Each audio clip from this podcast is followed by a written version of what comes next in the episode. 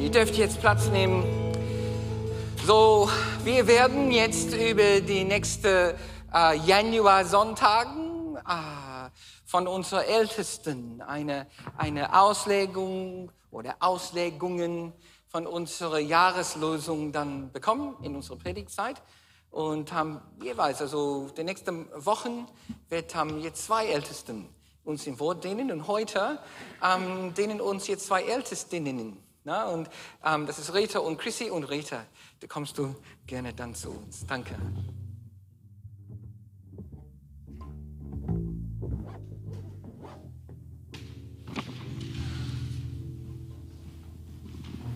Huch, an was man alles denken muss. Guten Morgen, liebe Gemeinde. Ich freue mich, euch zu sehen. Wirklich. Ich bin ein bisschen aufgeregt, aber es wird werden. Wir haben ja eine super Jahreslosung gekriegt. Viele von euch haben das ja mitgekriegt, wo Moni die gezogen hat. Und ich fand auch den Wortlaut der Übersetzung, die Moni gezogen hat, total gut. Und der heißt nämlich, Gott ist für keinen von uns in unerreichbarer Ferne. Gott ist für keinen von uns in unerreichbarer Ferne. Das steht in Apostelgeschichte 17, Vers 27. Und ist im Zusammenhang steht das mit der zweiten Missionsreise des Paulus. Und ich habe gedacht, wir können die mal so ein bisschen grob skizzieren. Danke. Ähm, die geht aus von Jerusalem und äh, Paul, äh, Paulus reist dann nach Derbe und Lystra. Da ist er noch mit Timotheus zusammen. Und von da an äh, reist er weiter mit Silas, hier ähm, nördlich von ähm, Derbe und Lystra in dieses Gebiet und predigt da den Gemeinden, die es schon gibt, verstärkt die Gemeinden und anschließend wollen die weiter da oben in den Norden ziehen, nach Asien. Aber in der Bibel steht, der Heilige Geist ließ es nicht zu fand ich total stark. Wie auch immer der Heilige Geist gesprochen hat, aber er hat genau gesprochen, nee, Norden ist nicht angesagt. Und deswegen haben Paulus und Silas umgeschwenkt und sind nach Troas gefahren, ähm, da oben an der Küste. Und in Troas passiert dann das, dass in der Nacht der Paulus im Traum einen Mann aus Mazedonien sieht, der ihm sagt, komm herüber und hilf uns. Total interessant, wie der Heilige Geist da gewirkt hat. Und Paulus und Silas sind auch total gehorsam, setzen dann über, landen hier drüben in Neapolis und von da aus nach Philippi. Und in Philippi, das klingelt ja schon bei vielen von uns, weil wir da gute Geschichten aus der Bibel kennen. Da gehen Paulus und Silas zu so einer Freiversammlung der Juden und auch Nichtjuden und da treffen sie diese Lydia, diese Purpurkrämerin, also eine Kauffrau, die mit kostbaren Stoffen handelte, die eigentlich aus Thyatira da oben stammte, aber in Philippi handelte. Und diese Frau, die war eigentlich keine Jüdin, aber die hielt sich zu der jüdischen Versammlung. Und ich habe mal so vermutet, dass diese Frau nach Gott suchte und die dachte, dass der Heilige Geist sie so in so eine Richtung gelenkt hat, wo sie etwas über den einzigen wahren Gott finden konnte. Und jetzt ist sie ja da in der Versammlung, Paulus predigt und sie erkennt Jesus und wird gläubig, lernt Jesus kennen, wird mit ihrem ganzen Haushalt, so heißt es, getauft. Und von da an beherbergt sie dann Paulus und Silas und viele aus der Umgebung von Juden und auch Nichtjuden bekehren sich und sie hat dann so eine richtige kleine Hausgemeinde. Hat mich total an unseren Hauskreis erinnert, als wir uns bekehrt hatten und viele um uns herum dann sich bekehrt haben. Ähm, eines Tages gehen Paulus und Silas durch Philippi und da kommt diese diese Sklavin, die dämonisch belastet ist, hinter ihnen her und Paulus dreht sich um und gebietet diesem Dämon auszufahren und die Frau wird sofort frei. Das gibt aber Trouble mit ähm, der, dem Besitzer von der Sklavin, weil der hatte einen guten Verdienst an ihrer Wahrsagerei. Und der ähm, zettelt dann eine Verleumdung an gegen Paulus und Silas. Die werden erst geprügelt öffentlich und kommen dann ins Gefängnis. Und da klingelt es ja wieder bei uns, ne? Kerkermeister von Philippi. Die äh, beiden sitzen dann im Kerker und denken nicht, so wie ich es vielleicht gemacht hätte, boah, nur ist alles zu spät. Jetzt sind wir am Ende und wie traurig sind wir unterwegs. Nee, die loben in der Nacht Gott, das wissen wir ja. Und Gott schickt ein Erdbeben und die Gefängnismauern erbeben, die Ketten fallen ab, was zur Folge hat, dass der Gefängnisaufseher sich selber umbringen will, weil er denkt, ich werde jetzt verantwortlich gemacht, dass diese Juden fliehen können. Und Paulus sagt ja dann, nee, nee, tu das nicht, wir sind noch hier. Und verkündigt ihm dann das Evangelium und auch dieser Gefängnisdirektor wird mit seinem ganzen Haus gläubig. Am nächsten Tag werden Paulus und Silas entlassen, kommen wieder zurück in Lydias Haus und von da aus reisen sie dann weiter nach Thessaloniki, etwas südlich. In Thessaloniki äh, predigen sie auch und da gibt's eben äh, welche, die sich bekehren und andere aber zetteln einen Aufstand an gegen äh, Paulus und Silas und sagen, was will der denn uns jetzt hier Neues predigen? Sind doch immer schon Juden gewesen und ähm, verfolgen sie, sodass ähm, Paulus und Silas dann weiterreisen nach Beröa. Von Beröa lesen wir ja in der Bibel diesen einen prägnanten Satz, dass die Juden da forschten in der Schrift ob es sich also verhielte. Also Paulus hat gepredigt und diese Beryaner, die konnten anhand der Schrift sehen, können wir das glauben oder nicht? Fand ich total interessant. Aber auch da kommen dann die, die Juden aus Thessalonich und verfolgen Paulus und Silas. Und so reist Paulus weiter nach Athen, da unten. Und in Athen, in dem Zusammenhang kommt unser Vers vor. Athen war ja, wie wir wissen, schon damals so eine Hochkultur des Geistes, Philosophen. Wir kennen ja bis heute Sokrates, Platon, Aristoteles, sind ja alles so Namen, die wir schon in der Schule lernen. Ne? Und auch Leute, die schon mal in Griechenland waren oder in Athen waren, kennen ja wahrscheinlich die Akropolis. Und Paulus kommt jetzt hier in die Stadt rein und ist total erschüttert von diesem Götzenkult und diesen ganzen Götzenfiguren, die da überall rumwesten, sage ich mal. Und ich glaube, das ist nicht nur diese Statuen, sondern auch diese Finsternis und Orientierungslosigkeit, die dahinter ist, die sich so ein bisschen dem Paulus mitgeteilt hat. Er fängt aber dann an zu predigen, sowohl in der Synagoge als auch auf dem Marktplatz. Und diese Griechen sind total interessiert, die sind ja offen für alles Denken und laden ihn ein, auf den Areopag da zu sprechen. Es war der Rat der Philosophen, ganz offizielles Gremium. Und Paulus ist jetzt da und predigt und ich finde es total interessant, wie er predigt. Er ist nämlich jetzt nicht da entrüstet und sagt, Leute, das geht ja gar nicht. Wie ist das denn hier? Götzen ohne Ende und ist ja die absolute Finsternis, sondern er sagt, Ihr Männer von Athen, nach allem, was ich sehe, seid ihr außergewöhnlich religiöse Leute. Denn als ich durch die Straßen der Stadt ging und eure Heiligtümer betrachtete, stieß ich auf einen Altar mit der Inschrift dem unbekannten Gott. Diese Gottheit, die ihr ohne sie zu kennen verehrt, verkündige ich euch. Und dann verkündigte er ihnen das Evangelium von der Schöpfung an bis zur Erlösung durch Jesus. Denn er weiß ganz genau, dass es Gottes Absicht ist, das steht im Zusammenhang mit unserem Vers, dass wir ihn suchen und dass er gefunden wird. Und ich habe mich so gefragt, warum gibt Gott uns genau diesen Vers zu dieser Zeit, zu dieser besonderen Zeit? Und ich denke, das sind zwei Sachen. Erstmal glaube ich, dass er so sagen will, lasst euch nicht aufhalten verkündigt Jesus auf jede Art und zu jedem. Habt nicht so ein ablehnendes und ausgrenzendes Weltbild, sondern seid offen für Menschen, die ihn suchen, weil es ist Gottes Absicht, dass jeder ihn finden kann. Das war das eine. Und lasst euch dabei auch vom Heiligen Geist leiten, so wie es ja auch bei dieser Missionsreise bei Paulus wirklich erstaunlich geschehen ist, auf erstaunliche Weise. Aber was noch viel mehr zu mir gesprochen hat, ist dieses Wort, was Moni auch vorgelesen hat, dass Gott keinem von uns fern ist.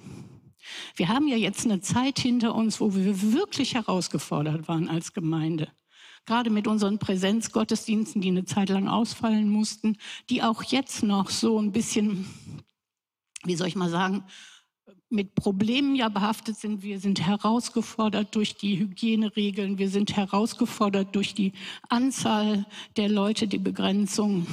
Und viele sind vor allen Dingen auch herausgefordert, weil sie nicht kommen können, zum Beispiel durch Krankheit oder weil sie sich unsicher fühlen oder weil sie schon im fortgeschrittenen Alter sind.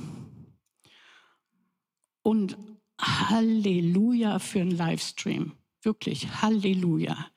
Das hat uns Gott. Ja, das hat uns Gott wirklich geschenkt und danke auch an euch alle Techniker da hinten. Super Job. Aber viel wichtiger noch ist, dass Gott selber uns nah ist. In unserem Vers heißt es, von Anfang an war es sein Plan, dass die Völker Gott suchen und auf ihn aufmerksam werden sollten und ihn finden würden.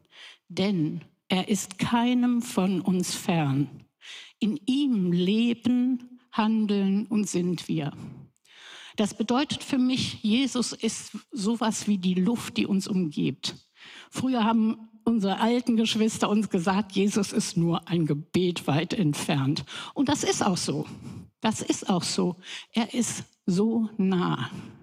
Lass uns in diesem Jahr, wo wir vielleicht Gemeinschaft vermissen, daran denken, dass Jesus immer ganz nah ist.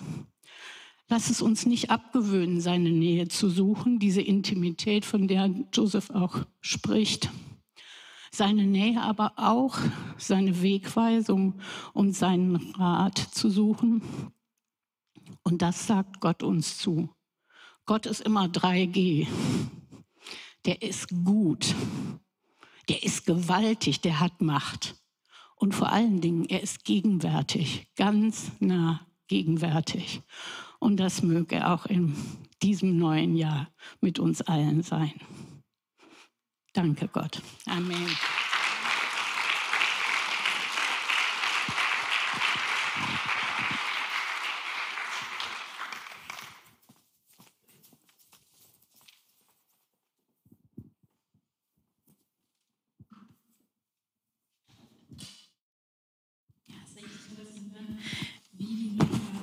dass ähm, diesen gleichen Text verstanden hat und uns äh, näher gebracht hat, weil das ergänzt sich total mit dem, was ich vorbereitet habe.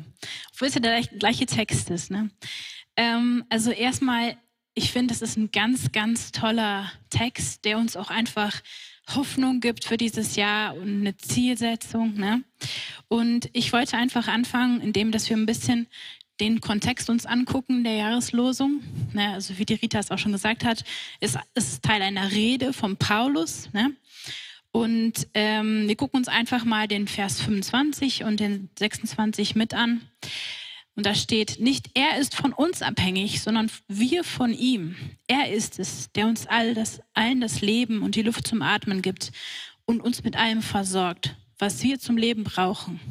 Aus einem einzigen Menschen hat er alle Völker hervorgehen lassen.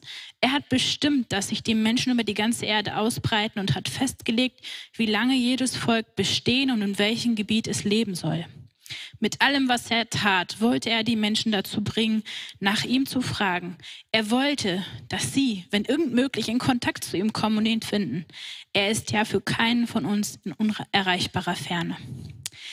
Und dieser Text, den hat der Paulus wirklich vor einer interessanten Menschenmenge äh, erzählt. Also diesen, diese Rede hat er dort gehalten.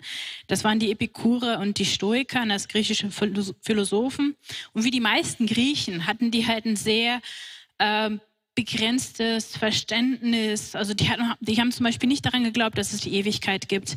Sie haben sich sehr auf das Materielle fokussiert. Ähm, und sie haben halt immer geglaubt, dass die Götter irgendwo fern sind. Dass sie da in ihrem äh, Bereich leben und dass es ihnen egal ist, was die Menschen für Nöte haben. Ihr, ihre Gottesanbetung war in Form von Opfergaben und das ging darum, dass sie halt materiellen Segen dadurch er, erlangen. Ne? Und sie wollten die Götter irgendwie besänftigen. Also es war so, eine, so ein Gottesverständnis, ähm, was halt sehr, sehr, sagen wir mal, materialistisch war und sehr ähm, fern. Also die haben nicht verstanden, dass es einen, einen einzigen Gott gibt, den unbekannten Gott, wie Paulus ihn nennt, und dass er einen Namen hat. Und dass dieser auch an einer Beziehung, einer persönlichen Beziehung zu uns interessiert ist. Also für die war Gott eher so ein abstrakter, mystischer Begriff. Und wenn wir heute in unsere Gesellschaft gucken, denken viele Atheisten auch so oder viele Menschen, die um uns herum sind. Viele glauben, ach, wenn Gott mal existiert hat, dann ist er wahrscheinlich jetzt schon tot oder der interessiert sich einfach für keinen von uns.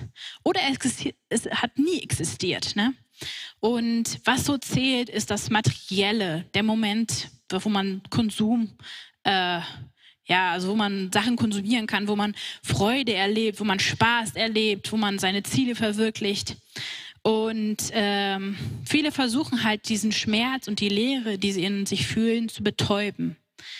Und dienen dazu verschiedenen Götzen. Ne?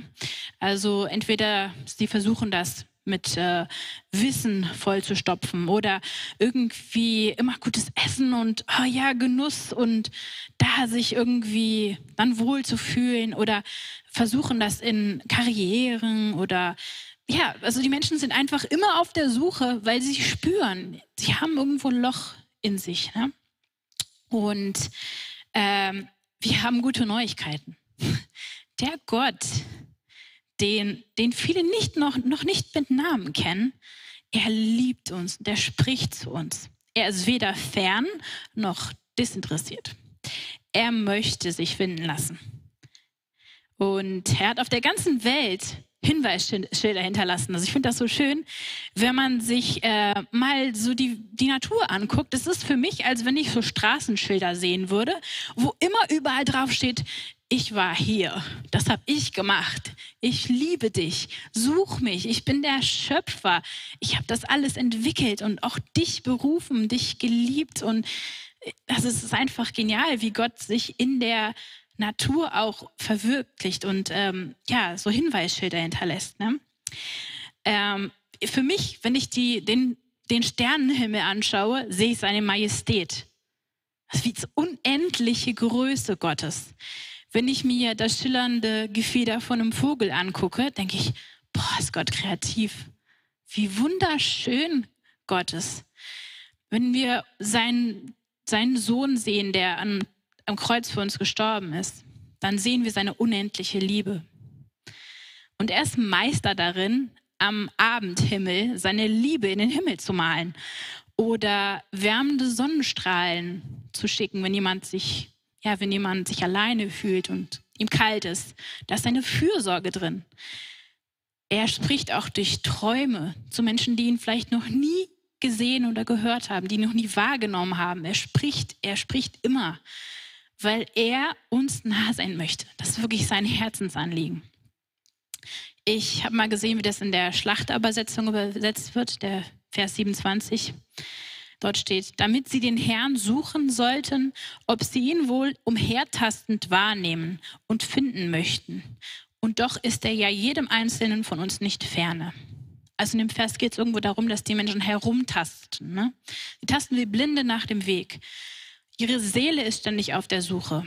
Und ich habe mir so vorgestellt, es ist vielleicht so, als wenn man jemanden im Dunkeln in ein Labyrinth setzt und demjenigen sagt, du musst jetzt den Weg finden.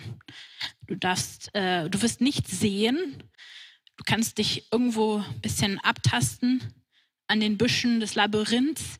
Aber Vorsicht, da sind überall Löcher, Steine, sind auch ein paar Minen vergraben. Und deine Aufgabe ist es, irgendwo in der Mitte einen vergrabenen Schatz zu finden. Und gleichzeitig hört dieser Mensch immer noch irgendwelche Stimmen, die sagen, geh rechts lang, geh links lang. Und bist du dir sicher, dass du jetzt noch einen Schritt nach vorne gehen solltest? Und unsere Welt ist manchmal so. Ganz viel Lärm, ganz viele Stimmen, die uns sagen, ja, versuch doch mal den Buddhismus, geh doch mal in diese Richtung. Oder versuch mal da irgendwo persönliche Erfüllung zu finden. Oder grab mal hier, vielleicht ist der Schatz da verborgen. Und die Menschen haben einfach irgendwann ein ganz verletztes Herz, weil die so lange suchen und immer noch diesen Schmerz spüren und nichts finden, was sie auf lange Dauer irgendwo erfüllt. Ne? Das heißt, viele stumpfen einfach ab und sagen sich, hey, diese ganze Sache mit Glauben, das ist, ist nichts für mich. Ich bin kein gläubiger Mensch. Ähm, das Leben hat keinen Sinn. Ich lebe einfach so jeden Tag, wie er kommt. Und ähm, die Menschen sind einfach verwirrt und in diesem Labyrinth verloren. Aber Gott hat Bodenpersonal hier gelassen. Nicht wahr? Und wir haben eine Aufgabe. Und zwar dürfen wir Licht sein in der Dunkelheit. Es sind sehr viele Menschen, die uns in Düsseldorf brauchen. Die haben kein Licht. Sie sind wirklich verloren in diesem Labyrinth. Ich versuche das jetzt mal hier so anzuzünden. Und unsere Aufgabe ist wirklich, dass wir unser Licht einsetzen es ist schön und gut, wenn man eine, eine Kerze hat, wenn man ein Licht hat. Aber wenn man das nicht irgendwo hinstellt, wo es dunkel ist und das nicht strahlen lässt und das nicht die Veränderung bringt, die diese Dunkelheit braucht, dann ist es irgendwo nutzlos. Und ich denke, dass dieser Vers fürs Jesushaus nicht nur bedeutet, ähm, ich bin euch nah, weil ich euch liebe, aber das ist auch eine Aufgabe, ist auch eine Verantwortung. Seid den Menschen in Düsseldorf nah. Seid ihnen ein Licht, haltet ihre Hand, wenn sie verloren sind, zeigt ihnen den Weg zu mir, denn ich bin der Schatz des ewigen Lebens. Und ich denke, dass Gott uns einfach einladen möchte zu dieser Aufgabe, dass wir in Düsseldorf für mehr als 644.000 Menschen Licht sind dieses Jahr. Und ich würde dich einfach einladen, dass du bei dir zu Hause einfach mal überlegst, wie kann ich meinen Nachbarn, meiner Familie, meinen Kollegen ein Licht sein? Und sei da echt kreativ. Also ich denke nicht, dass es nur ähm, die einzige Möglichkeit ist, die Menschen zum Gottesdienst einzuladen. Vielleicht kannst du auch einfach hingehen und denen beim Putzen helfen, wenn sie krank sind oder einfach zuhören oder mal einen Kuchen backen. Es gibt so viele tausend Möglichkeiten, wie man Menschen nahe sein kann, die auch gerade jetzt in dieser Zeit sehr unter Einsamkeit leiden, sich sehr abgrenzen und Angst haben und verloren sind in diesem Labyrinth. Das heißt, lasst uns ein Licht für diese Menschen sein. Und ich würde einfach gerne noch zusammen mit euch beten, dass wir ja das vor Gott hinlegen und ihm sagen, hey Herr, wir haben es verstanden. Wir haben deine Einladung verstanden, dass wir mit dir zusammen dieses Jahr, nicht nur dieses Jahr, aber dieses Jahr besonders ein Licht in Düsseldorf sein möchten. Und ich lade euch einfach ein, dass ihr jetzt die Augen schließt, dass wir unsere Herzen gemeinsam Gott hingeben. Ja, Herr, wir danken dir, dass du uns in deinem Reich, in deine Arbeit mit einbeziehst, Herr. Und du siehst auch all unsere Unsicherheit. Du siehst, wie, wie es manchmal schwierig ist, zu diesen ja, oft so verstockten Menschen zu sprechen, von deiner Liebe, von deiner Nähe her. Und ich bitte dich einfach, dass du unsere Herzen weich machst, Herr, dass wir tiefe Liebe bekommen für Düsseldorf und die Umgebung hier, auch die umliegenden Städte, Herr. Es sind so viele Menschen, die verloren sind, die unser Licht brauchen, Herr. Und ich bitte dich echt, dass du uns Mut gibst, dass du uns Autorität gibst, aber vor allem, dass du unsere Herzen voller Liebe machst, Herr, dass wir einfach überfließen weil wir dich kennen, weil wir dich als den nahen, liebenden Vater Gott kennen, dass wir das einfach ausstrahlen, Herr. Und ich freue mich schon darauf, dass wir so viele Menschen erreichen werden dieses Jahr, dass Menschen dich kennenlernen werden, Herr. Und dass bald unsere Gemeinde ja einfach aus allen netten, netten platzen wird, weil Menschen dich kennengelernt haben, Herr. Und ich bitte dich echt, dass du uns jeden, dass uns uns einfach vorbereitest darauf und jeden Einzelnen von uns nutzt. Auch die Kinder, die heute in der Kindergruppe sind, Herr, zeig ihnen einfach, wie sie ihren Freunden ein Licht sein können, Herr. Und segne auch jede einzelne Familie, Herr. Wir danken dir, Herr. Ganz zum Schluss möchte ich noch etwas weitergeben. In der Zeit des Lobpreises hatte ich zwei Eindrücke. Das eine war für die Lisa, die hier vorne gesungen hat. Und ich habe einfach gesehen, wie Gott dich wie so einen kleinen Vogel sieht, der auf seiner Hand sitzt und für ihn singt. Und das erfreut sein Herz total. Und ja.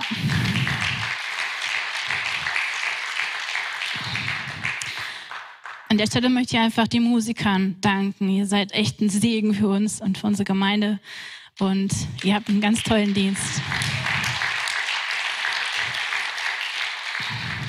Und der zweite Eindruck ist für jemanden, ich weiß nicht, ob derjenige hier ist oder vielleicht auch zu Hause, aber du fühlst dich, als wärst du in Watte gepackt. Also ich habe wirklich gesehen, wie jemand so Watte auf den Ohren hatte und du spürst dich so, also spürst irgendwie so eine Abgestumpftheit. Du kannst die Freuden des Lebens nicht mehr wahrnehmen. Du hast nicht diese Freiheit mehr. Und ich denke einfach, dass Gott dich da freisetzen möchte, dass er dich heilen möchte, dass du wieder Freude ins Leben bekommst, dass du Frieden hast, dass du auch wieder gut schlafen kannst und dass dein Leben frei von Medikamenten sein kann, dass du wirklich das pure Leben, die pure Freude wieder erleben kannst. Und ja, wenn, wenn dich das betrifft, dann kannst du auch bestimmt nach dem Gottesdienst gern einfach zum Segnungsteam kommen oder uns später schreiben, wenn du zu Hause bist.